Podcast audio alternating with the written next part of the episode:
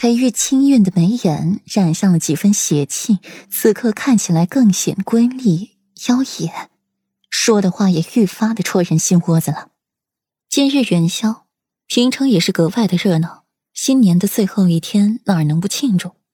只是左长安还在月中，顾阮深觉没地去，便去了永宁侯府。裴玉，则是带他的新欢出去游湖泛舟。顾阮到左长安家里，与旁人不谋而合的沈吟也在，两人大眼瞪小眼的为争最后一颗苹果，不想争执许久，竟便宜给了顾阮。一来抓起了一颗苹果都给啃了。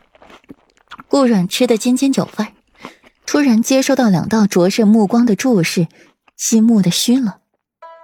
看我做什么？沈阮，我和沈宁下了五盘棋。僵持两个时辰都没有把这颗苹果赢到手，你倒好，一来就给吃了。左长安颇显幽怨，固然耸肩坐下，观望着局势。这叫鹬蚌相争，渔翁得利。去你的歪理！你给我说说，那许淑妃是怎么回事？左长安听着这个消息就不淡定了。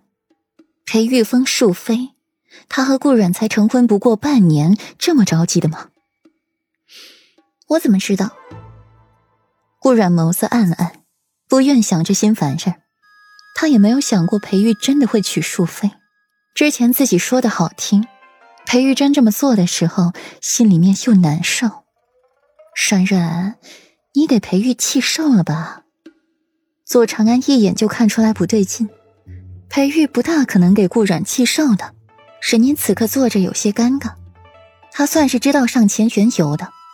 新年宴，裴玉抛下了自己的妻子，在马路边上自己去找了分硕然，那人还是他的表妹。一个女人心胸再宽广，心底肯定也是颇有微词，不爽快。就更别提顾染这个骄傲的性子了。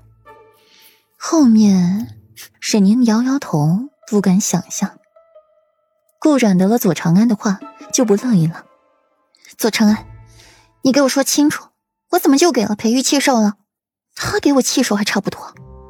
左长安一时语塞，说不出话，灰溜溜的垂下脑袋。那是为什么？顾染不语，他怎么知道？裴玉乐意宠谁就宠谁，左右和他没关系。不过我说，你们胆子也够大的，左长安。你可真有本事，欺君之罪你也敢犯？沈宁说的正是左长安手上假攻杀一事。那天他在场，瞧着就惊险，最后却是有惊无险，倒是让七武两家栽了个大跟头。哎呀，他想算计我，我总不能站着让他算计了。左长安摸着手上的手工纱，心底也是佩服顾软的，朝夕之间就想到了应对法子。冉冉说的不错，七雪婉知晓此事，也许不会声张，但却成了一个把柄落在他手里，事后免不了被他威胁。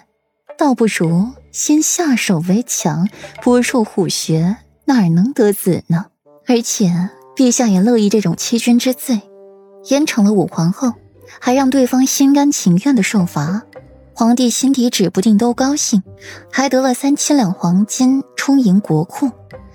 因着雪灾被毁坏的桥、房屋、河坝也有了银子在建筑，自己一分钱不出，可是赚了呢。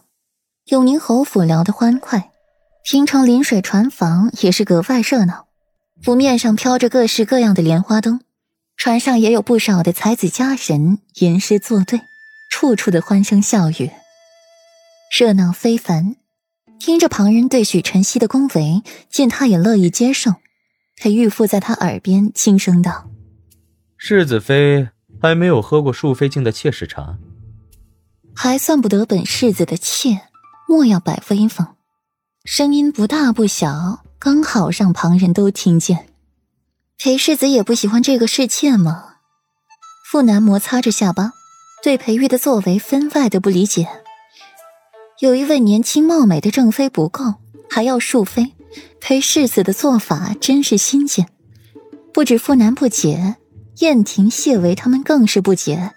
不理解裴玉所谓为何，当真是与世子妃闹翻了吗？